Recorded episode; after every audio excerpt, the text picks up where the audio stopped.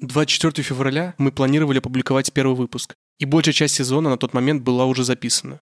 Но мы не смогли найти в себе сил и слов говорить о будущем городов в тот момент, когда это будущее и сами города находятся под обстрелом. Спустя два месяца мы решили начать выкладывать эти выпуски.